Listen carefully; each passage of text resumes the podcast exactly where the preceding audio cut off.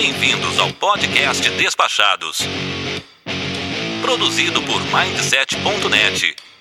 Apresentação: Foca. Olá, caro spec.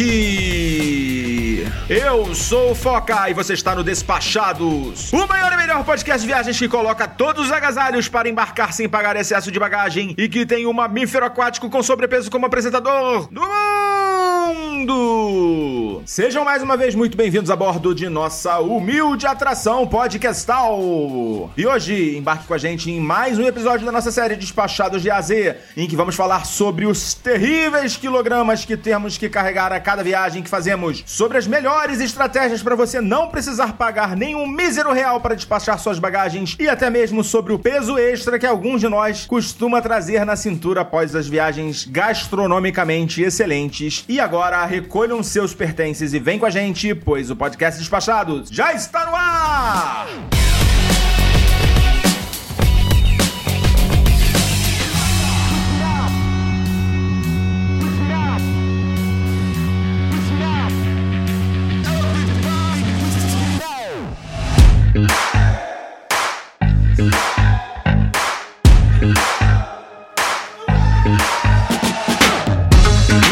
Mais uma vez aos nossos padrinhos pelo apoio que têm nos dado nessa retomada. No final do episódio falarei o nome deles e sem mais delongas, sem tech t-shirts, sem pixbet, sem lero lero, bora pra pauta.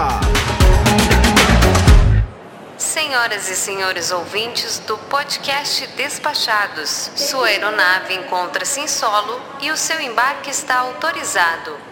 Sabemos que a escolha do conteúdo é uma decisão do cliente. Por voar com o podcast Despachados, obrigada.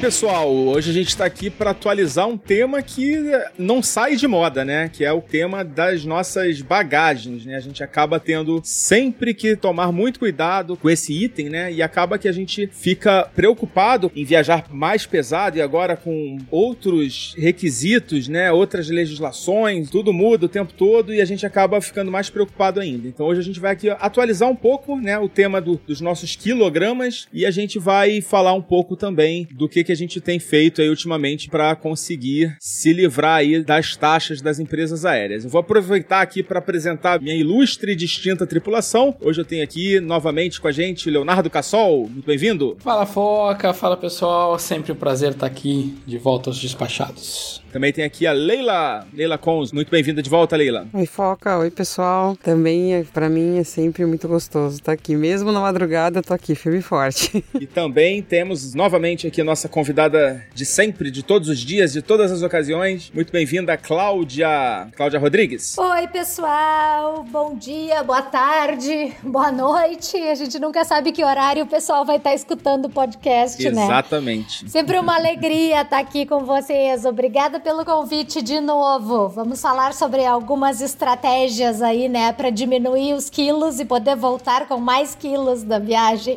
É, exatamente. E já vamos começar aqui falando um pouquinho do que que mudou, né, desde que a gente gravou um episódio sobre bagagem, né, lá nos primórdios. Assim, a gente sempre fala de viajar leve, né, a gente sempre dá muitas dicas, já falou, inclusive no, em algum episódio recente, falamos de daqueles sacos plásticos que compactam a bagagem, né. Então, assim, gente- é um assunto recorrente aqui. Espero que a gente não se torne repetitivo, mas é porque realmente é um assunto muito importante, né, falar da nossa bagagem. E eu queria atualizar, começar esse episódio atualizando, assim, as principais mudanças que aconteceram lá de 2017, 2018, que foi quando a gente gravou lá sobre bagagem, né? E eu queria pedir pro Cassol, que é o nosso expert aí em, em regulamentações e em aviação, principalmente, pra gente atualizar o nosso, o- o- os regulamentos aí pros nossos ouvintes, né? Porque assim, mudou muita coisa e às vezes a gente fica um pouco perdido, né? Porque antes era muito simples, né? Você tinha uma bagagem que era obrigatória, né? Então todas as empresas tinham. Agora como é que tá? Como é que funciona na prática pro cara que vai comprar uma passagem? É, o que que ele tem que fazer? Cassol. Então, o que, que mudou basicamente foi que todas as companhias aéreas eh, foram liberadas para cobrar a bagagem despachada. Elas não são mais obrigadas a oferecer nenhum volume de bagagem despachada nas tarifas mais baratas. Elas podem e devem oferecer tarifas que incluam o volume de bagagem despachado, mas hoje a grande maioria das tarifas, que é aquela que se encontra mais em conta, ela não inclui o despacho. Né? E aí você pode selecionar uma tarifa que custa um pouco mais para é, incluir essa bagagem. Em contrapartida, todas têm que permitir uma bagagem de mão de até 10 quilos. Tem uma pegadinha aí que é o seguinte, que as low cost estão se aproveitando, é que a legislação define que a bagagem de mão pode ter até 10 quilos, mas não define as dimensões. Então o que, que as low cost, as ultra low cost estão fazendo? Né? Tô falando da JetSmart,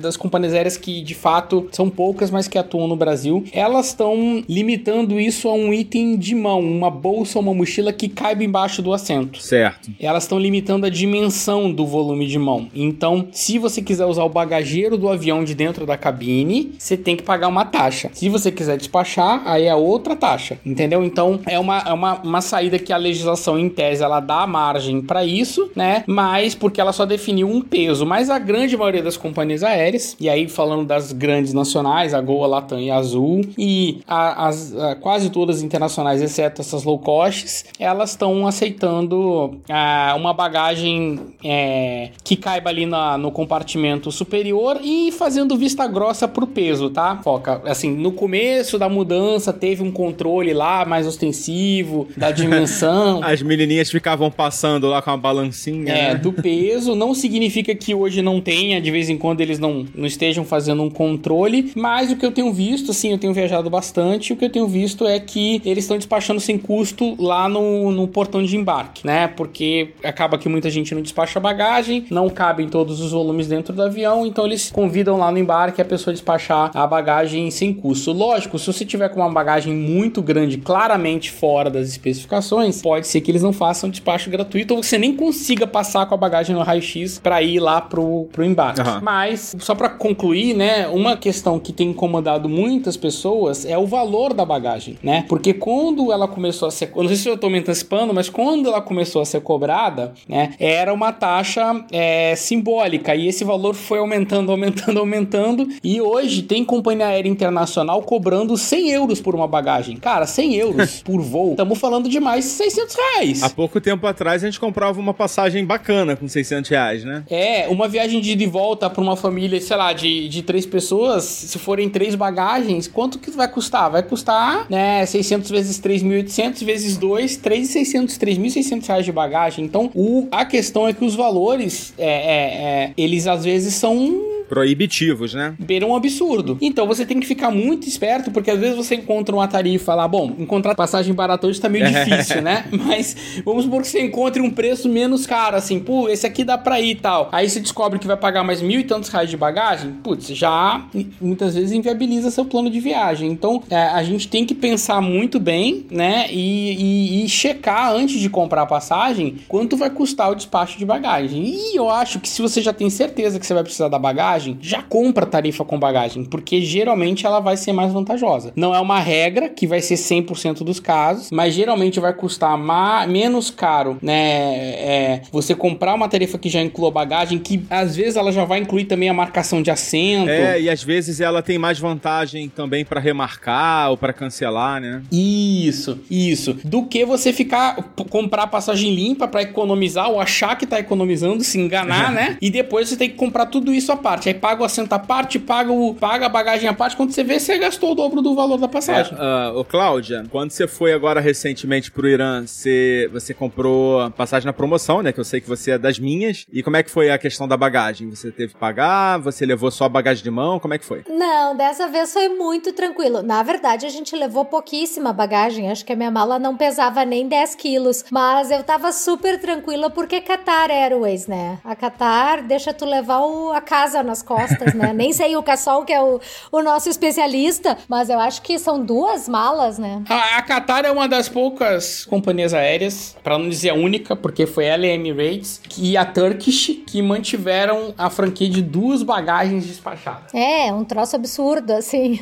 que era a franquia antiga do voo internacional. Você tinha dois volumes de 32 quilos. A única coisa que eu acho que a, a Emirates, se não me engano, ela diminuiu para 20, 23, mas eu não tenho certeza. E E, e mas a, a, quase todas as outras companhias aéreas, eu diria praticamente todas, elas cobram pela bagagem. Elas vendem a, a tarifa mais em conta sem Olha, a eu vou bagagem. te falar. É, a Qatar é uma maravilha. Eu acho que é uma das únicas, assim, que ainda Por permite enquanto. a gente. É, né? Ah, em compensação, em março eu fui a Nova York com a Copa e aí chega a dar aquela tristeza, né? Porque Nova York é um lugar que dá vontade, né? Às vezes de trazer mais coisas. Embora com o preço do dólar também não tá dando pra trazer muita coisa. Mas aí era aquele limitezinho da Copa ali, né? Era os 10 quilos e nem um, um- uma grama a mais. Então. Agora, quem estiver viajando nos Estados Unidos, na Europa, na Ásia também, principalmente se for com companhia aérea low cost, tem que ter muito cuidado, porque lá eles são extremamente rigorosos com bagagem. Principalmente de dimensão, né? Assim, se eles falarem que é um volume, é um volume. Não adianta você chegar lá com um volume, um casaquinho, uma sacolinha de supermercado, eles vão falar, ou você se vira ou você paga. Não vai entrar no voo. E eles são inflexíveis, tá? Eu já vi gente ter um embarque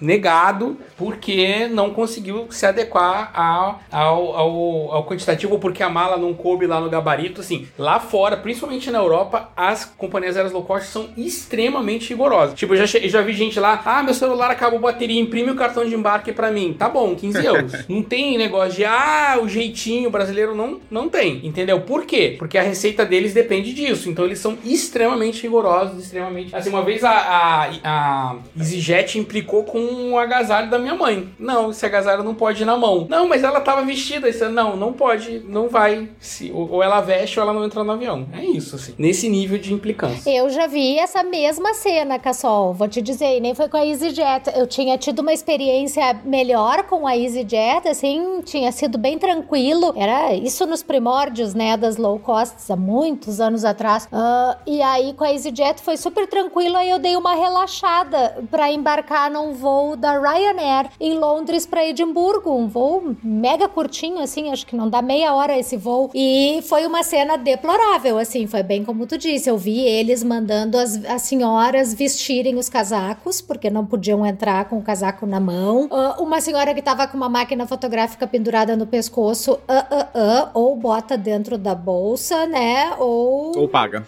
vai ter que ou é ou paga ou deixa a máquina sabe foi bah, foi, foi bem feio de ver assim aí depois eu percebi é low cost é isso aí tem que aprender a cumprir as regras aí eu fiquei muito braba ali bah, era de- deprimente de ver aquela cena sabe É- mas é ridículo, é né? mesquinharia Mas é porque a gente tá acostumado a dar o jeitinho nas regras. Porque aqui as regras o pessoal faz vista grossa e tal. Lá eles não fazem. Então é uma questão cultural mesmo. A gente tem que. a gente- eu também fiquei com raiva a primeira vez. Falei, gente, desnecessário isso, né? Mas depois de viajar assim um pouco mais, você vai vendo assim. As pessoas tentam dar um jeitinho e aí se você deixa o jeitinho, depois elas não cumprem a regra e o bagageiro lá tá cheio de casaco, cheio de coisa. Então é, é o jeito deles de lidar com a situação. Se você quer espaço, você vai comprar. Se você não comprou, você pagou uma tarifa mais em conta. Às vezes nem é tão em conta assim, né? Você tem que colocar isso também, que é- parece que low cost é sempre muito barato. Não, não é, necessariamente. Então eu, eu viajei pra Suíça recentemente, fui fazer as contas. Pra mim valeu a pena mais viajar de Suíça do que de low cost. Mas a Suíça virou uma low cost também.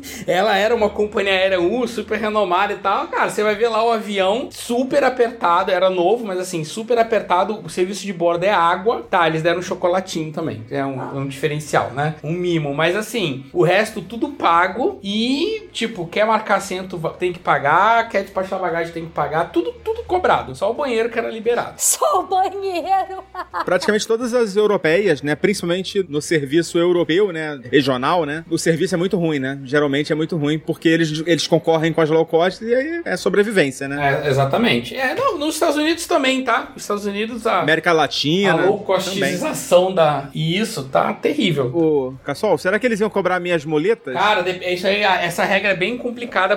Tem companhia aérea que cobra, é, é por companhia aérea, mas a maioria não cobra. Agora tem, cara, vocês têm uma ideia como é que tá esse nível low cost? A Avianca, que é a Avianca Internacional, né? Não a, a do Brasil que faliu, ela tá servindo um sanduíche frio na classe executiva no voo pra Europa, pra vocês terem uma ideia. É, é, assim, porque ela virou uma low cost mesmo, assim. Então, ela tá trocando os aviões por poltronas que não reclinam, né? Ela saiu da recuperação judicial com esse propósito de, de enxugar mesmo, virar uma, uma low cost. Então, é, é uma tendência. É, justamente por isso, né? O ambiente dela é América Latina, que agora tá, né, infestada de low cost, né? Viva Colômbia, é, JetSmart. Tendência é a Latam também seguir esse caminho, né? É, já se, meio que já seguiu, né? A Latam hoje é a única companhia aérea que ela cobra para você marcar assento mesmo no check-in. Tá? A Gol e a Azul, elas cobram para você marcar o assento antecipado, mas no dia do check-in, no momento do check-in, você tem a possibilidade de marcar gratuitamente o assento. A Latam não, se você quiser escolher o assento, é ela você tem que pagar. Senão o assento é aleatório e eles não se comprometem a que você mesmo tendo uma reserva junto com outras pessoas ou com mais gente, você vai sentar junto, né? Mas isso já é outro É. assunto. É, eu até. Mas assim, é bom falar também disso, né? Porque a gente tá falando de tarifa, acaba um- uma, uma coisa leva a outra, né? Eu vi alguma coisa, eu não sei se já tá valendo ou se vai, ou se tem alguma coisa pra ser aprovada de que crianças, eu acho menores de 12 anos, né, não vão poder se- ir separado, né? Isso é, pô, é um absurdo também, né, cara? O pessoal tá pegando pesado, né? Eu vou te falar que vindo pra cá, isso me deixou revoltadíssima. Porque a Isa tem dois anos e a gente tava cada uma de um lado do avião e o Léo numa outra fileira. Isso com Que a isso? Estamos falando de empresa, né? Com a TAP. Eu fiquei. E, e assim, no check-in era possível ser trocado, porém precisava ter uma justificativa. Então nem o próprio funcionário da TAP não conseguia corrigir isso. A- a- o direcionamento pra mim foi: resolve no avião. Aí tem que trocar, ficar pedindo pro cara. É, então, porque assim, por exemplo, vai a, a Latam, que nem o, que nem o Cassol acabou de dizer, ele é cobrado. Só que o, o funcionário, ele pode pôr uma justificativa qualquer ali e trocar. Na TAP, nem assim, porque eles, eles mesmos podem ser cobrados. Pelo menos foi o que eles me explicaram, né? E isso eu fiquei muito puta da É, vida, porque... Talvez seja um migué, mas pode ser que seja verdade. Eu não duvido, não, tá? Os sistemas hoje são super. É, agora sim, de fato a ANAC procurou até o melhor, a gente lá no Melhores Destinos na semana retrasada, dizendo que chegou ao entendimento com as companhias aéreas de que menores terão direito a viajar perto de um dos responsáveis. Não são os dois, não é na família, de um responsável maior de idade é, e terão direito, ou seja, eu- eu- a pessoa poderá ligar lá no setor de reservas e exigir que essa norma seja cumprida, né? E aí eles poderão marcar o- o- a criança perto de um dos adultos, mas não necessariamente dos dois ou de três ou de quantos estiverem viajando na viagem. Ah, mas isso justamente por uma questão também de segurança, porque vamos supor que tem que fazer uma evacuação de aeronave, tá? Como é que uma criança vai ter discernimento sozinha pra, né, pra ficar, né? Assim, é, fora que é uma situação absurda, né, gente? Uma criança ter que viajar separada dos pais, assim. Eu acho que aí tá na hora mesmo de, de ter um mínimo de, de regra. Eu acho que ele, tudo bem, tem o direito de cobrar. Eu acho super antipático cobrar pelo assento, tá? Isso sempre achei, mas é, enfim, tá, a tendência tá aí, é, é o que é o que tá acontecendo, mas eu acho que tem que ter um limite do bom senso, que é justamente um desses limites é, é a questão de cobrar e obrigar uma criança a viajar longe dos pais. Isso não faz sentido nenhum. Não, e mandar você resolver, porque e se a pessoa no avião não quer trocar? E aí, o que, que você faz? Eu tenho meu truque, Leila. Eu nunca vi. O Felipe já viajou, sei lá, mais de 100 vezes de avião comigo. E eu nunca paguei uma, um, um, para marcar um assento. Nunca paguei para marcar um assento. E nunca viajei separada dele. Ah, já aconteceu algumas vezes de né, a gente ser colocado separados e a pessoa ficar fazendo carinha para trocar de lugar, ah, ficar fazendo cara feia, né? Eu não, eu nem penso duas vezes assim, né? Eu dou uma de louca e digo assim: ah, tá bem, não tem problema nenhum. Se a senhora quer fazer, ficar de babysitter do meu filho durante todo o voo, não tem problema nenhum. Aqui tá o saquinho do vômito. Quando ele começar a vomitar em cima da senhora, a senhora tente se proteger botando esse saquinho na boca dele, tá bom? Até logo, boa viagem, viu? Boa viagem. Eu, eu, vejo vocês no destino. boa noite. Vou dormir agora. Faço assim. É, exatamente. Eu dou uma de maluca, mas na mesma hora eles dizem: não, não, não, pode deixar aqui. Tô. Onde é que é o seu local? Onde é que é o seu lugar? Que eu já tô trocando. Ninguém nunca. Ai, meu Deus, a minha cadela tá latindo aqui, gente. Me desculpem. Faz Acho que ela. parte, tá normalizado isso já. já tá Ela, ela viu que eu tô animada aqui na conversa, começou a latir pra mim. Mas é que esse tema me deixa muito irritada mesmo, porque, pelo amor de Deus, né? Não é nem aqui, é como o Cassol falou, não é nem questão de uma evacuação. É, é o próprio cinto de segurança. O Felipe, se eu não tava de olho nele, quando eu vi, ele tinha desengatado o maldito do cinto. A gente tem que estar de olho o tempo inteiro, né? O- como é que a criança vai sozinha no banheiro, sabe? Não, não tem. É muita falta de noção. Verdade.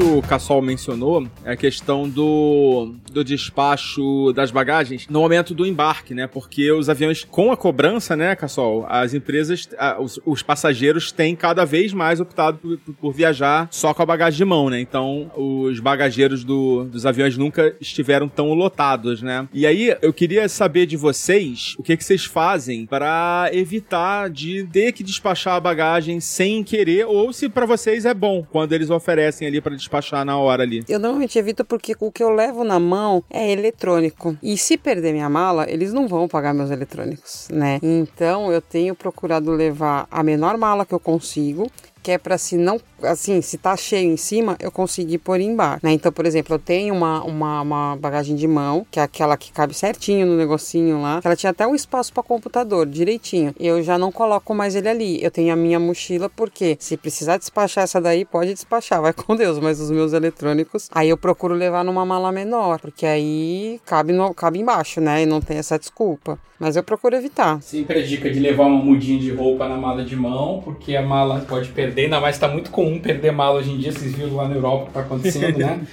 milhares e milhares de malas. quase lá, todas, né? Sem os, os, é, sem os donos. Eu, eu tenho uma estratégia, assim, tem uma vantagem, eu tenho status em muitas companhias aéreas, então geralmente eles não mexem com a gente, né? Tipo, você pode estar com a bagagem que for, eles não te olham, não encostam em você. Mas, quando eu viajo numa companhia aérea que eu não tenho status, e consequentemente eu não vou conseguir embarcar no começo do embarque, né? É, eu já prevejo ali, tipo, se eu tô com uma bagagem um pouco maior, eu já contrato despacho para não ter aborrecimento ou eu vou lá pro portão de embarque e tento embarcar o mais cedo possível. Fico ali na fila logo no começo, porque o que as companhias aéreas, é, no geral, elas fazem é o seguinte: é o bagageiro é de quem pegou primeiro, tá? Depois, quem chegou no final não tem mais bagagem, vai despachar. Não tem opção, entendeu? Ah, eu já. Ah, mas tem um computador, ok. Tira o computador e leva ele na mão. É assim. Não tem blá blá blá, é, mimimi. Não tem. Acabou o bagageiro, encheu, você vai despachar a bagagem. A Latam, ela tem um procedimento já até diferente. Grupo 5 e 6 vai despachar bagagem. Não tem nem opção, né? nem entra nem com a bagagem lá. Eles já avisam logo, ó, se você é grupo 6, 5, 6, não tem espaço no bagageiro para você. Pode ficar aí e despachar a bagagem. É assim. Então, já é uma coisa meio que protocolar, a não ser, óbvio, o voo tiver vazio, tiver espaço, eles não vão, né? Porque para eles também é trabalhoso. Eles pagam para eles por cada bagagem despachada, tá? Tem um custo. É o handling ela lá paga da, pra empresa, empresa de, né? Isso, de ground handling, ela, ele paga lá o, um, um valor por cada mala que vai pra esteira, né? Então, mas eu também não gosto de despachar bagagem porque você acaba perdendo tempo, né? E geralmente faço viagens curtas e tal. Mas a, a, hoje em dia, minhas grandes maioria das viagens é só com uma mochilinha. então, é, mas quando você vai viajar, tu, que eu faço muito bate e volta, né? Eu vou e volto no mesmo dia. Às vezes nem mochila levo, só vou com carteira mesmo e, e liberdade, né? Só com a carteira e, e o celular. É. Mas é, é, é, importante hoje você se planejar, pensar nisso, né? E se você tá não quer despachar sua bagagem, a minha dica é embarque cedo. Chega o mais cedo possível, né? Quanto antes você puder, é, porque a sua chance de despachar a bagagem diminui, né? De você ir com a sua bagagem amada, querida, junto E por outro você. lado, se você quer despachar, não quer, não quer ter que carregar, né, dentro do avião, fica pro final da fila, né? É, cara, hoje no Brasil é muito fácil. Você quer despachar, vai no portão de barco e fala: olha, eu quero despachar voluntariamente minha bagagem. Ele vai despachar pra você. A não ser que o voo esteja vazio, vazio, vazio, tá? Que é muito difícil Mas, hoje em dia, né? É, é quase impossível. a chance dele estar tá vazio é, é, bem menor do que ele tá assim 100% é lotado, pequeno. né? É, muito pequeno. E eu acho que mesmo vazio, o cara não vai nem discutir. Como tá quase sempre cheio, ele vai despachar. É, e... eu não sei se vocês têm carinho pela bagagem de mão de vocês, pela malinha de mão. Eu não gosto de despachar porque, assim, as malas normais, minhas, já estão toda ralada, toda lanhada, né? Porque eu não embalo, nunca tenho saco de chegar cedo e não quero pagar também, que é caro, né? Pra, pra embalar, pra embrulhar lá as bagagens. Então, assim, as minhas grandes já estão tudo lanhadas, né? De esteira. Mas as minhas pequenas, as minhas pequenas eu tenho um certo cuidado. É por isso que eu não, também não gosto muito de, de, despachar, porque toda vez que despacha, né, volta com um lanhado novo, né? Eu já tive num dos primeiros voos, aconteceu isso comigo, de ter que despachar. Aí já veio com um risquinho, aí já desanimou, né? De ter todo é. aquele cuidado. Mas é isso de isso do que, vocês falaram um pouco antes do pesar no check-in, eu, eu acho que eu sou muito azarada, porque todos os últimos voos que eu peguei, eles pesaram a bagagem de mão. E o que, que é aconteceu? É Nessa vinda pra cá foi E assim, nas mais Mas aí na Europa. Não, internacional, Estados né? Unidos no é, internacional, internacional os últimos todos pesaram. Mas nessa última vinda pra cá, como foi meio que uma mudança, né, depois de dois anos, então a gente tinha muita coisa pra carregar. Então a gente tinha a mala despachada, a gente despachou as malas, ahn, só que aí tinha essa coisa toda do- dos eletrônicos, né, que a gente usa muito pro, pro nosso trabalho, pra tudo, né. E eu tinha pesado todas as malas, exceto a do meu marido. E a dele, ele, ele saiu colocando todos os eletrônicos lá. Quando chegou pra pesar, tava pesando 18 quilos. A mulher, obviamente, não deixou passar. Bagagem de mão, né? Ela não deixou passar. Ela falou assim: ó, não pode, não pode, não pode, não pode. Como eu tava com um casal de amigos que iam vir também, ela falou pra gente ir tirando até chegar nos 12 quilos, porque era 10 da bagagem de mão e mais dois de item pessoal. Como ele só tinha uma, ela somou o valor das duas em uma só e deixou ele passar com 12 quilos. Mas a gente teve que tirar e depois deu uma distribuída ali entre todo mundo pra conseguir passar. É, cara, assim, foi-se o tempo,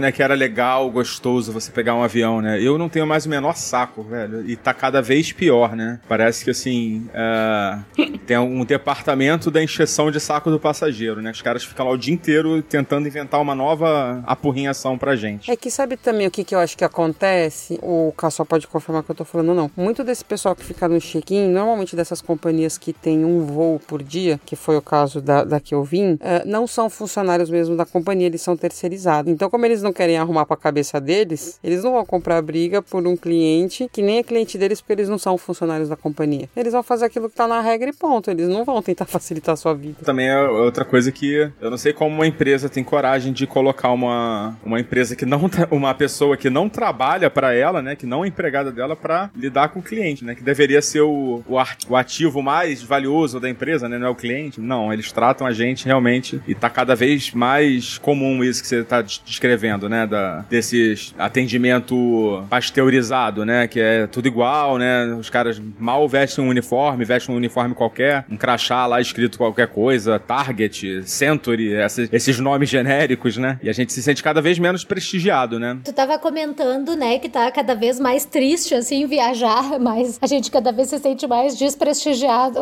Não, viajar não, andar de avião. Andar, viajar continua legal. É, não, a gente se sente cada vez mais desprestigiado como passageiro, assim. E é verdade, ainda a- a- não só essas questões, mas também todas as questões que envolvem os PCRs e todas essas chatices, né? Que agora já tá melhorando, mas esses últimos dois anos e meio aí foram. Tinha que estar com muito bem cesteado pra pegar um avião, né? Porque é uma chatice, uma quantidade de documentos e de coisas. Eu, eu tive sorte que nesses últimos anos, assim, todas as viagens que eu fiz, coincidentemente ou não, foram com essas ótimas companhias aéreas, assim, tipo a Qatar Airways, uh, pra, pra Maldivas, pro Nepal, a gente foi de Emirates, pra África, a gente foi de Qatar também. Então são companhias aéreas, assim, que com essa questão do peso e tal, a gente não tem preocupação nenhuma, né? Mas tem toda essa preocupação do uso de máscaras e de PCR e de fazer teste e de preencher formulários e ai, tá, tá, tá, tá, tá assim, tá complicado mesmo viajar ultimamente. É, realmente teve, teve uma época, agora tá melhor, né? Mas teve realmente uma época que, tá, que a quantidade de documento que você tinha que levar parecia que você tava querendo exportar urânio, né? Mas era só querendo sair É, do Brasil, querendo ir pra algum lugar, né? É, mas com relação às malas, Foca, eu assim, eu depois desse episódio aí que eu presenciei lá da Ryanair, eu isso foi nos primórdios, como eu falei, acho que foi lá por 2009, assim, sabe, que a gente não tinha ainda costume de viajar de low cost e não estava acostumado, né, com esse controle assim excessivo, né, de peso e tal. Aí depois disso eu aprendi, assim, agora eu sempre cumpro regra, sabe? Eu, se é 10 quilos, é 10 É, quilos, eu é, não passo melhor disso. coisa. Porque at- até porque eu também aprendi que não é só low cost que faz isso. A gente teve perrengue para embarcar no Charles de Gaulle lá. Não me lembro se era com a Air France ou com a, com a KLM. Uma dessas companhias aéreas também ficaram pesando bagagem de mão e a minha mãe tava com um, um excesso, aí nos mandaram que não podia, que tinha que despachar. Aí ela teve que fazer aquele esqueminha, né, de ir no banheiro, botar dois blusão, dois casacos para conseguir, sabe? Então eu acho que tem que cumprir o, né, o limite de bagagem e é isso. Ou paga ou cumpre a regra que daí tu não te incomoda. E eu tenho tido ultimamente tanto prazer em viajar leve, sabe? É, É tão muito bom, bom. descer do avião com aquela minha malinha de mão, assim, não ter que ficar esperando esteira, aquele estresse de não saber se a mala vai aparecer ou não na esteira. Tu não perde um minuto esperando por nada, tu sai com a tua malinha arrastando, sabe? Meu Deus, tu pega qualquer metrô, tu pega qualquer meio de transporte sem ter que te preocupar com aqueles volumes gigantes que a gente carregava. Então eu acho que vale a pena uh, se preocupar com os quilos que tu vai botar na mala, assim, e tentar limitar 10 quilos. A gente não precisa mais do que isso para ir a lugar nenhum, sabe? É, verdade. Com estratégia, né? Claro, não é o caso da Leila, né? Que precisa de equipamentos e tudo para trabalhar. É uma situação diferente, né? Ela tá morando aí, então é diferente. Mas para uma viagem de férias, tu vai ficar uma semana ou seis meses, tu não precisa mais do que 10 quilos. Ah, mas Claudio, vou te falar, sempre que possível também a gente viaja leve. É que as últimas viagens que a gente fez acabou sendo coisas maiores, assim, tipo essa Sim. de mudança pra cá. Mas é, sempre que possível a gente tá com a malinha de mão e assim que a Isa crescer e conseguir ter noção, ela vai ter a dela também pra ela, pra ela andar com a dela só, sem despachar. É a melhor é coisa bom, que tem. né? Vou contar uma história que eu já devo ter contado umas três vezes aqui no, no, no Despachados, mas como eu não tenho viajado muito, né? Só me resta repetir minhas histórias. É. Drama, pausa dramática. É, uma música mexicana aí pra ele. É. Botar aquela uma trilha sonora triste. O, na Ryanair também, eu tive um episódio na Ryanair que a minha mala de mão, ela é daquelas. É, a que eu tava usando, né, na, na ocasião, ela tava muito estufada, né? Assim, ela era uma mala que. Era um tipo casezinho, mas ela dava pra comprimir, sabe? Só que ela tava muito, muito cheia. E a mulher encrespou, né? Falou, bota aí no gabarito. E aí eu botei, cara, e o negócio não entrava de jeito nenhum. E era uma mala novinha, toda bonitinha, né? Toda brilhosa. E eu com o maior cuidado, assim, pra não arranhar e tal. E o negócio, assim, não vai entrar. Não vai entrar. Assim, faltou um dedo, assim, pra encaixar. Aí a mulher saiu de perto e já voltou com a maquininha pra cobrar, né? Pra despachar. Aquilo me deu um ódio tão grande que eu me transformei, assim, num samurai e soquei a mala no gabarito. Que depois quase que ela não sai do gabarito mais. Que eu arrastei, assim, pra tirar o gabarito. Começou a balançar. Nossa, foi um papelão, cara. Uma vergonha. A Úrsula falou: Meu Deus, garoto, o que você tá fazendo? Eu não vou pagar essa porra. Eu não quero saber. e aí não Não pagou. paguei. Encaixei, ela entrou. Você sabe que tem um vídeo que viralizou semana passada que é justamente isso que aconteceu, só que não com um final feliz, porque a mala do cara não saiu do gabarito de jeito nenhum. Tiveram que vir vários funcionários da companhia aérea para tentar tirar a mala do gabarito, o embarque encerrou, o cara lá com a mala presa.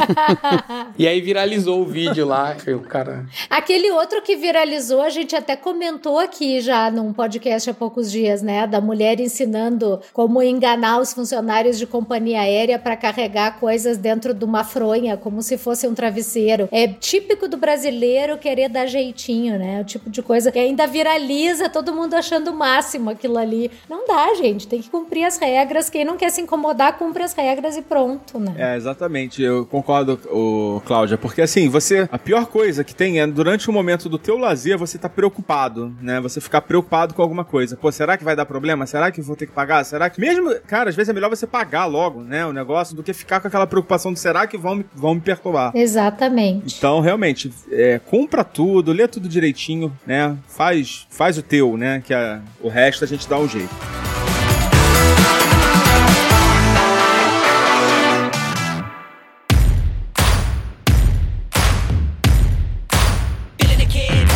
Eu não sei se vocês também têm costume de viajar de carro e se já precisaram carregar muita coisa num carro, é, se vocês sabem como funciona, bagageiro em cima do, do teto. Também é, é um, é um público que a gente não costuma estar muito atento aqui no, no despachado, mas eu acho que de repente valeria a pena, né? Porque muita gente viaja nas férias, né? Vai pra casa de praia e assim, eu pelo menos não sei ou não sabia, né? Pelo menos até estudar pra essa pauta, é, algumas regrinhas. Eu não sei se vocês têm o, o costume de viajar também de carro. A Cláudia, eu sei que de vez em quando faz um- dá umas esticadas aí, né, Cláudia? É, Foca, eu já ia dizer, claro, tem as viagens de carro que a gente faz, né, dentro de uma viagem aérea, assim, mas aí também é a mala que tu carregou no avião, então aí não é um problema, né? Mas as viagens de carro que a gente faz aqui, né, tipo, dentro da América do Sul, eu acho que vale muito a pena dar uma dica, que é os cuidados que as pessoas têm que ter ali na Argentina e no Chile, porque, tipo, a gente sabe que as passagens aéreas estão com esses preços absurdos, né? Eu acho que vai ter muita gente investindo em viagem de carro agora, assim, pelo menos nos- nas próximas férias, né? É, principalmente o pessoal aí da tua região, né? Da região sul, né? Que fica mais É, próximo, é, né? é, pessoal de São Paulo pra baixo, vou te dizer, porque o que tem entende paulista também me pedindo dica de roteiro para Ushuaia, de carro, sabe? Então eu vejo dica para Atacama. Então eu vejo que o pessoal tá investindo assim em viajar de carro nessas próximas férias. Ô, Cláudia, quando alguém te pedir dica para ir de carro para Atacama, a primeira dica que você dá é faça uma baita revisão é. do carro. Porque tu imagina esse cara quebrar o carro dele lá no, no, no, no como é que é? O Calafate lá.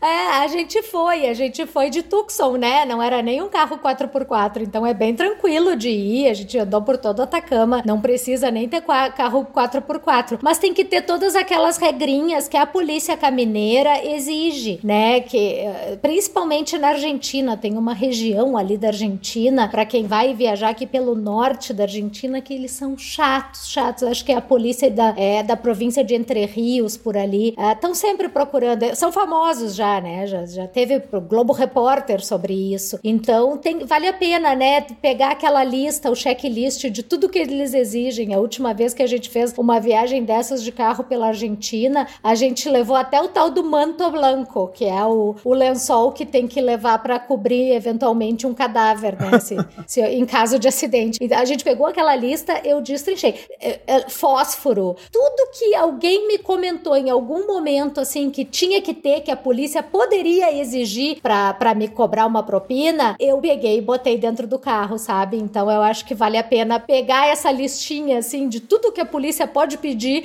Eles ficavam até com cara de tacho assim, porque tudo que eles me quando eles assim, eu quero ver tal coisa, o cambão, o extintor, tudo, tudo, tudo, o seguro obrigatório, tudo, tudo, tudo a gente tinha, sabe? Eles não tiveram chance de nos multar mesmo. E é, também recomendo nessas viagens também levar o mínimo possível, porque o que que acontece tanto na Patagônia quanto aqui no norte da Argentina é uma poeira, minha gente. Na Patagônia é gravel, né? Aquele, aquela pedrinha solta. Uhum. Né? E aqui na, na, no Atacama é terra, terra, areia, areia, areia. A gente tinha areia até por dentro dos olhos, né? Então, se tu leva muita coisa, é mais coisa para sujar. E chega um dia, assim, lá pelo quarto, quinto dia que tu anda naquelas estradas de, de chão, que tu, tu, tu não aguenta mais aquela poeirama dentro do carro, sabe? Então, mesmo nessas viagens de carro, assim, eu recomendo quanto menos coisa tu levar, mais fácil. Se tu for cruzar uma fronteira, por exemplo, como a fronteira da Argentina com o Chile, no Chile eles são chatíssimos, né? A vigilância sanitária do Chile é famosa por ser uma das mais rigorosas do mundo.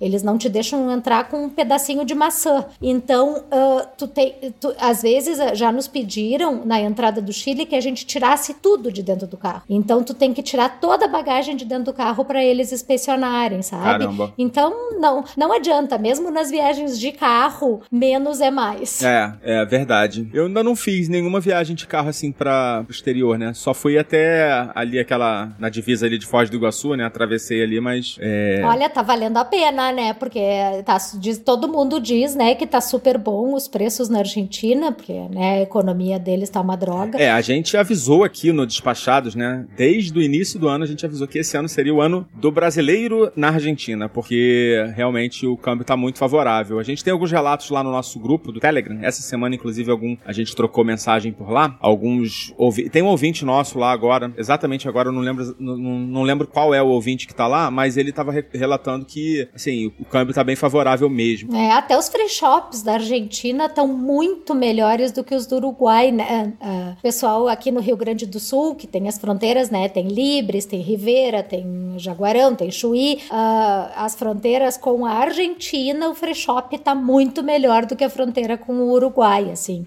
É, tá, é, é o ano, né? Tá bom, tá, a moeda deles está desvalorizada e, em compensação, se tu olhar para o outro lado, querer ir para os Estados Unidos, para a Europa, né? Onde tu precisa de euro e de passagem aérea, tá exorbitante. Então, talvez é, é uma boa dica, né? É um momento de conhecer a Patagônia e o Atacama, que são algumas coisas espetaculares aqui na América do Sul que todo mundo devia ter oportunidade de conhecer. É, e quem puder ir de carro vai economizar, né? A passagem não tá barato, não. A passagem tá bem cara, a passagem aérea.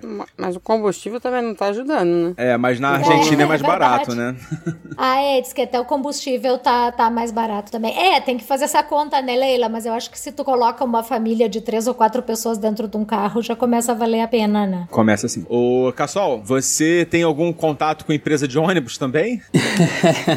não são meu, Seu meu foco. minha área de domínio, mas eu sei que as as empresas de ônibus, as pessoas acham que não tem, né, uma franquia. Tem, é 30 quilos. É, mas eles fazem vista grossa. Eu já vi gente embarcando com 3, 4 malas grandes, caixa e tal. E eu acredito que isso é porque a forma deles tarifarem o excedente. Eles cobram por quilo 0,5% do valor da passagem. Então é barato. Entendi. Né? Mas obviamente, se você chegar lá com um volume muito grande, a companhia pode, né, obrigar que você você despache como carga, né? E não como, Como bagagem, né? como, como bagagem de um passageiro. Assim, não vão permitir um abuso grande. Mas é bem mais leniente. Eu já vi gente embarcar com várias malas, assim, caixas grandes e tal, e eles não, não costumam criar casa, não. Tem espaço, eles, eles levam. E eu acredito que é por conta dessa legislação aí que não, não, não, não é caro, não seria caro pagar o, o valor do excesso. E diferentemente do avião, tá? Que o avião, se você for com excesso de bagagem ou bagagem fora do padrão, se prepare para ser depenado. Porque se é caro a bagagem dentro do padrão, a fora do padrão ou a mais pesada, ela é mais cara ainda. É verdade. Olha, agora, há um mês atrás, meus pais iam voltar aqui da Europa e eu, a gente foi ligar para a companhia aérea para poder ver quanto que era, porque eles davam a opção de você aumentar o limite da sua bagagem. Então eram 23, aumentar para 32. O custo para aumentar para 32 era o mesmo custo de você pegar uma nova bagagem de 23 quilos, que era, sabe quanto? 150 euros. 150 Pois é, tá vendo? Nossa Não faz senhora, sentido. É. Não faz sentido. Você está comparando 10 quilos a mais com 23 quilos a mais. Mas a- o raciocínio dele, só pra você entender, ele vai te poupar de comprar uma mala nova, tá? Agora tem companhias aéreas e aeroportos que não aceitam mais bagagem de 32 quilos, tá? Isso aí a gente tem que estar preparado pra, pra enfrentar. Não aceita nem pagando? Nem Nós pagando. que pegar um novo volume. Aí vai ter que, como, tem que, exatamente, tem que dividir e postar com carga. Qual, por exemplo? Cara, algumas low cost da Europa, Ah, tá. porque tem aeroportos da Europa que a esteira de bagagem não comporta esse peso. Aí ele- ele- eles têm que pagar uma multa porque tem que ser levado fora da esteira automática. Tem que ser um, um serviço Aham. manual. E aí por isso que eles não, não aceitam. Ô, Cassol, eu já li também que é também isso daí também às vezes é a questão a justificativa é regulamentação dos sindicatos das categorias dos trabalhadores que trabalham nos aeroportos, assim, tipo, eles fazem uma convenção coletiva, né, que os não querem que os funcionários levantem uma bagagem de 32 quilos, né? Então por É. isso limitam nos 23. É, é, se bem que as bagagens que são mais pesadas, mais de 20 quilos, elas têm um selo heavy lá que eles colocam, né? Que é em- em- sinalizando pro funcionário que é uma bagagem mais pesada, pra ele dividir o peso com alguém ou ele se preparar para um peso maior, mas faz sentido o que você falou. Cada vez mais as regulamentações, os sindicatos têm mais força, eles vão, né, questionando aí é, o peso das bagagens. Eu nunca consegui viajar com uma bagagem com mais de 20 quilos, tá? Mas é, eu não é incomum no aeroporto você encontrar bagagens pesadas, pessoas assim, tendo que tirar coisas das malas é, ou arrumar uma mala de última hora porque a bagagem passou. E quando você passa do peso, é caro, né? Na verdade, companhias aéreas hoje elas cobram o, oversize ou o peso a mais ou o fora do padrão, né? Elas cobram um valor fixo que é super caro, né? Antigamente você pagava por quilo e tal. Aham, eu já paguei uma vez por conta de uma caixa de uma bicicleta. 100 É. dólares. 100 doleta. Dói, dói, dói no bolso, dói no bolso. Evite. Nos, lá no passado, quando, quando tinha esses limites de 32 quilos, eu já cheguei a voltar com algumas malas de 32 quilos, principalmente a lua de mel. Porque a gente fazia coleção de copo, e aqueles copos na Alemanha são pesados pra burro, né? E Então, e a gente tinha comprado uma mala pra poder usar nessas viagens de 32. Aí logo depois tiraram os 32 quilos. Tiraram, né? Agora tá encostada, né? Então, não, sabe por quê? Porque eu acabo usando muito ela, porque com a Isa, às vezes, é, eu vou transportar coisa que é grande, mas que não é pesada. Aí ela dá muito jeito, porque espaço ela Tipo tem de burro, né? Olha, Uma eu trouxe um carrinho banho. pra ela, aqueles que eles montam e você vai empurrando, porque isso não é muito pesado, mas ocupa um espaço dos infernos, né? Então deu muito jeito pra vir nessa última vez. Eu também, eu também, ô Leila, eu tenho um passado que me condena também, tipo, eu sei o que você fez na década passada. A gente, quando, é, quando a gente fazia aquelas viagens volta ao mundo, assim, seis meses viajando, não tem como tu querer carregar tudo que tu vai comprando no caminho, né? E, tipo, na época, a gente tava começando começando a nossa vida de casal, montando casa e tal, tu queria comprar coisas decorativas, né? Hoje em dia eu já não compro mais nada, porque a minha casa já parece uma lojinha de turco, assim, já não tem mais parede para pendurar nada. Mas na época a gente queria comprar tudo, né? A gente viajando pela China, pela Índia, pela Indonésia, a gente queria trazer artesanato para casa e tal. Então, eu acho que essa é uma dica boa, né, pra gente dar nesse podcast, que é o despacho marítimo, né? A gente acabava despachando uh, de, de navio pelos correios, né? Eu me lembro da gente ter despachado caixas e caixas da Índia, uh, despachamos da Tailândia também, e as coisas chegaram intactas aqui. Teve, algumas coisas demoraram três meses, outras demoraram cinco meses, mas as nossas caixas chegaram. E tá tudo aqui em casa até hoje.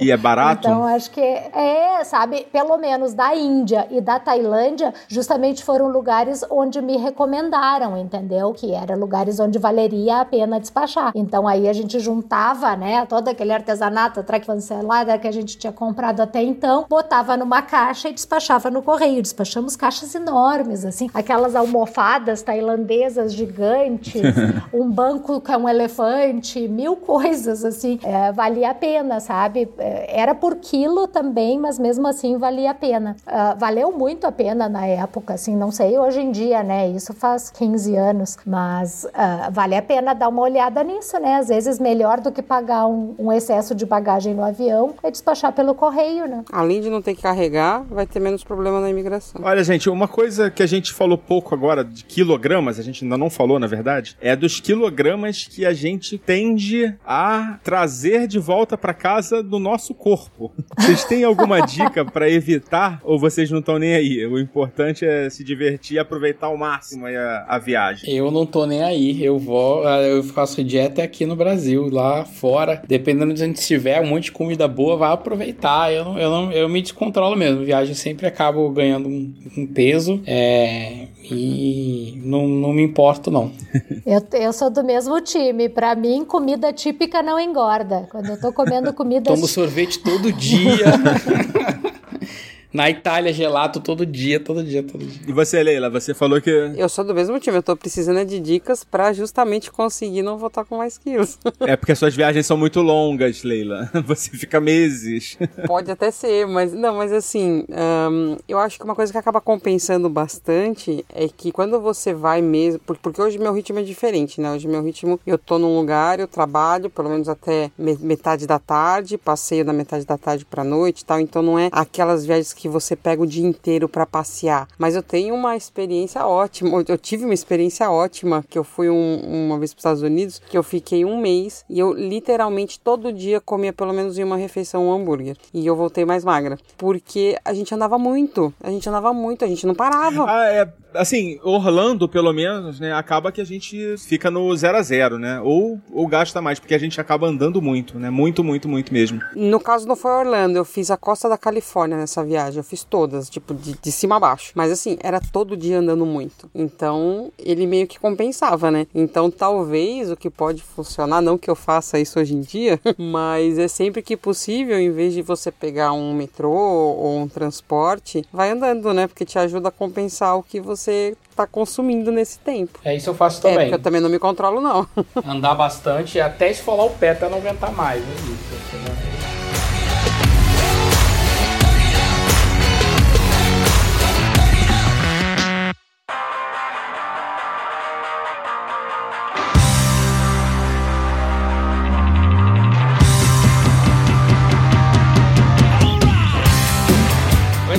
Terminar, tem algumas dicas interessantes assim para quem não quer pagar por bagagem despachada, tá? Aqui dos voos do Brasil, uma dica que eu dou, se você voa com alguma frequência, é sempre pontuar lá as suas milhas, os seus pontos no programa de fidelidade. Por quê?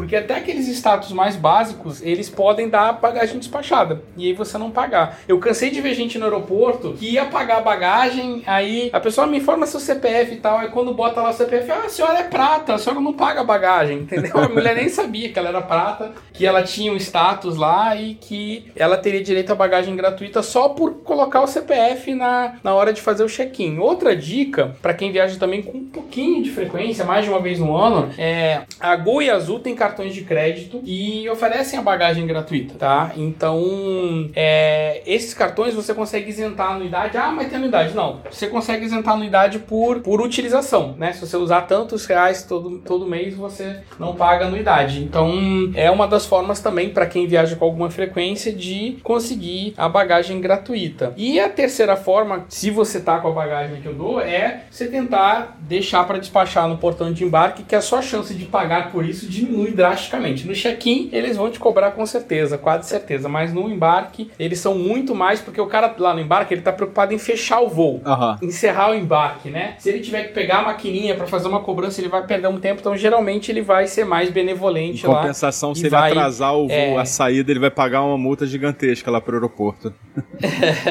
é, mas não conta também, não chega lá com a bagagem do tamanho do mundo, não. É, não, mas assim, a questão maior- mais do, do check-in é o tamanho, né? Você não vai com um container lá pro check-in, né? É. Tem que ser uma mala de mão, Tá no embarque, um no volume embarque. pequeno, né? Isso, uma mala que, que caiba lá no bagageiro, assim. Que tem, mas eu já vi passar mala grande, tá? Mas assim, tem que ter bom senso, porque é, se, se começar a burlar, eles vão pegar você pra Cristo lá justamente pra mostrar que tem lei, que tem regra, né? E a dica final, se você tem certeza que vai despachar bagagem, a gente já falou isso aqui, mas dá uma olhada na tarifa que inclui bagagem, porque geralmente ela vai ter mais benefícios, ela vai ser menos restritiva e a gente às vezes não gosta de pagar um pouco mais caro, mas no final vai sair menos caro do que você ficar comprando a bagagem posteriormente, né? E a última dica é, em último caso, assim, para deixar comprar no aeroporto, porque todas as companhias aéreas, sem exceção, praticamente elas cobram quase o dobro do valor no aeroporto Ah, isso eu sei. se você deixar para as 24 horas de antecedência do voo. Então, o ideal é assim que você sabe que vai precisar da bagagem, entra lá no site da companhia aérea e já faz a aquisição da bagagem. Você vai gastar muito menos do que deixar para comprar essa É, bagagem. ou na pior das hipóteses, liga pra central, né? Isso, liga pra central, que também funciona. Você consegue comprar bagagem pela central de atendimento. Porque, cara, lá no aeroporto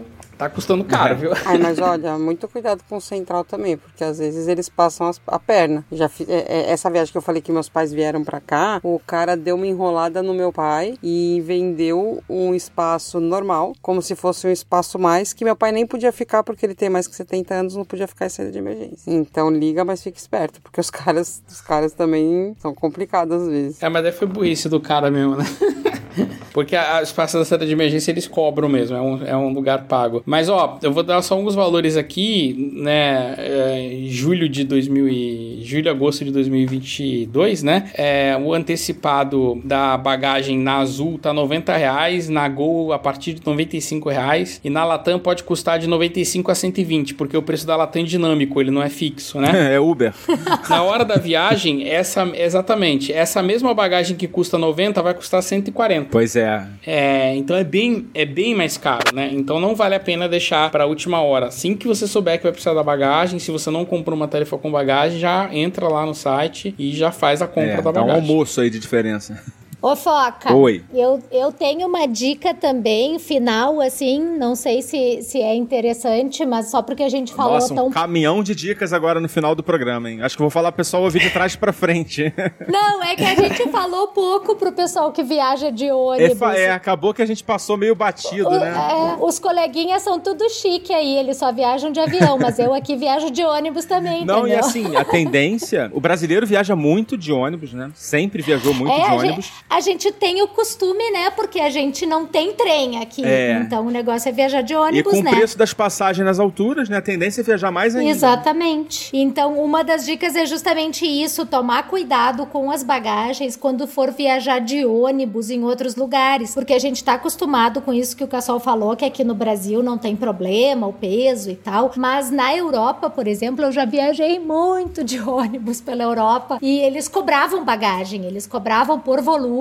O, o motorista, né, o carinha que coloca a bagagem pra ti no bagageiro, eu não sei se ele tem direito de cobrar uma taxinha ou se ele cobra aquilo como se fosse uma gorjeta, mas assim, eles sempre me cobravam. Eu nunca descobri muito bem qual é a regulamentação, mas eu viajava, por exemplo, com a Eurolines, que é uma, é uma empresa de ônibus, né, principalmente pelo leste europeu, que eles têm passes, né? Então a gente comprou passe e não precisa pagar mais nada. Tu viaja com aquele passe de ônibus. Mas aí na hora de botar o teu mochilão lá no compartimento de bagagens, eles pegavam e cobravam, sabe? Nunca era muito, era tipo 2 dólares, 3 dólares, era tipo uma gorjeta, assim. Mas aí cada volume é uma taxinha, entende? Então daí é melhor tu viajar com um mochilão, por exemplo, do que levar vários volumes que eles vão te cobrar por volume, entende? Então é bom ficar ligado se for viajar de ônibus na Europa, nesse tipo de regra que é diferente das nossas aqui, né? Aqui eu nunca vi cobrarem bagagem, né, no ônibus. Não, mas lá não. na Europa eles cobram. É, e outra coisinha também, a última dica, agora eu prometo que é a última, Imagina. é com relação a pets, né, Foca? Aham. Porque assim, tipo, eu ainda não tive experiência de viajar de avião com a minha cadela que tá aqui me mordendo, inclusive.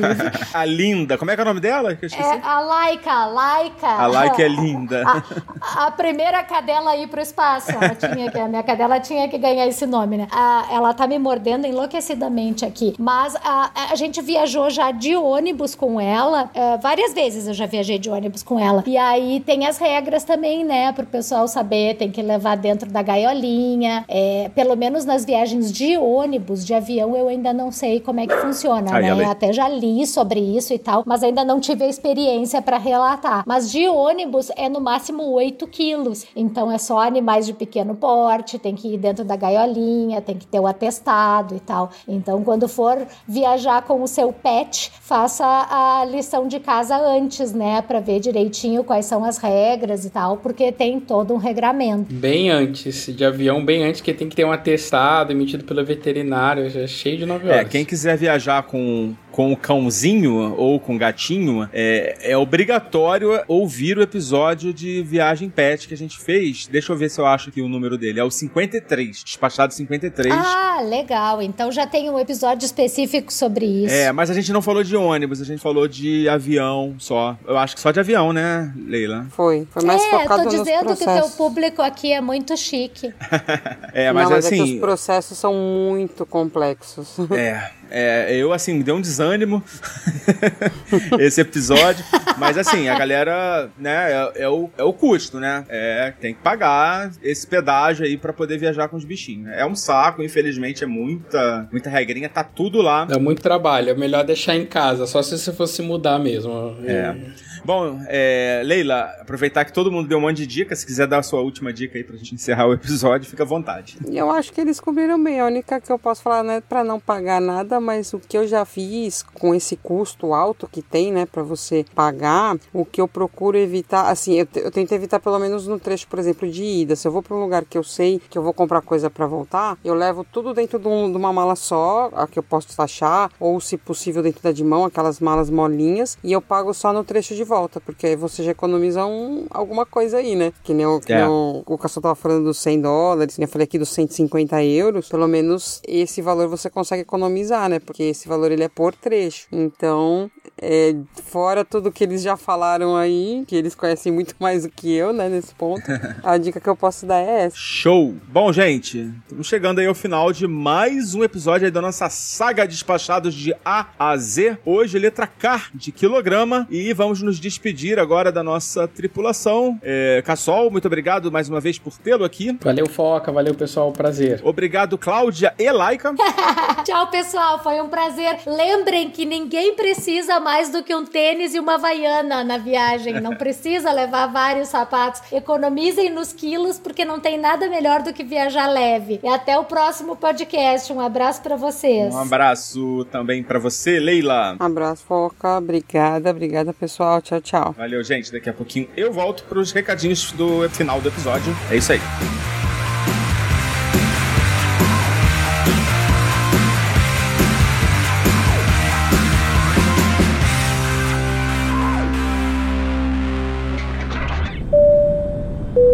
Você já sabe, mas não custa lembrar. O podcast Despachados precisa do seu apoio. Visite o site apoia.se despachados ou procure por Despachados no seu aplicativo PicPay. Escolha um dos planos de assinatura que mais combina com você. Pela atenção, obrigada.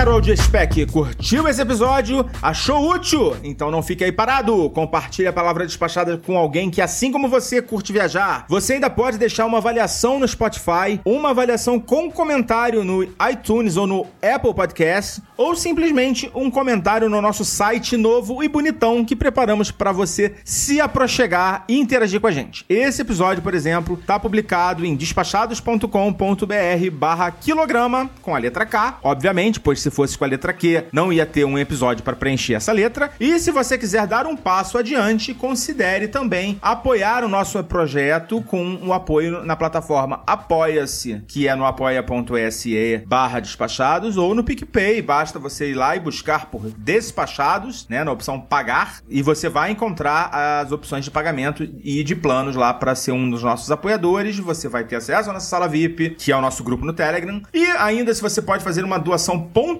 pro Pix, contato@despachados.com.br, que é a nossa chave, e agradecendo aos nossos apoiadores. Caroline Sobrinho, Jorge Alfradique, Bruno Souza, Rogério Miranda, Snardo Villarroel, Bruno Vasconcelos, Marcel Pinto, Érica Rabelo, Gustavo Yamaguchi, Cleiton Pereira. E não tem mais ninguém, achei que tivesse mais um nome, mas não tem. E dessa forma, um tanto quanto equivocada, nós vamos ficando por aqui. Foca na viagem. Tchau!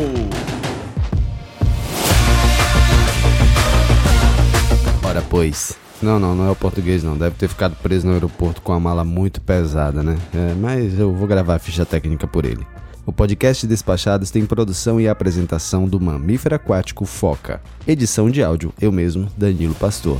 Identidade visual e arte da vitrine, Vini Campos e Maiara Vieira. Vozes de Patrícia Treze, Patrícia Vieira e Alves Garcia. Trilha sonora Upbeat. Realização Mindset.net. Bom, agora fui.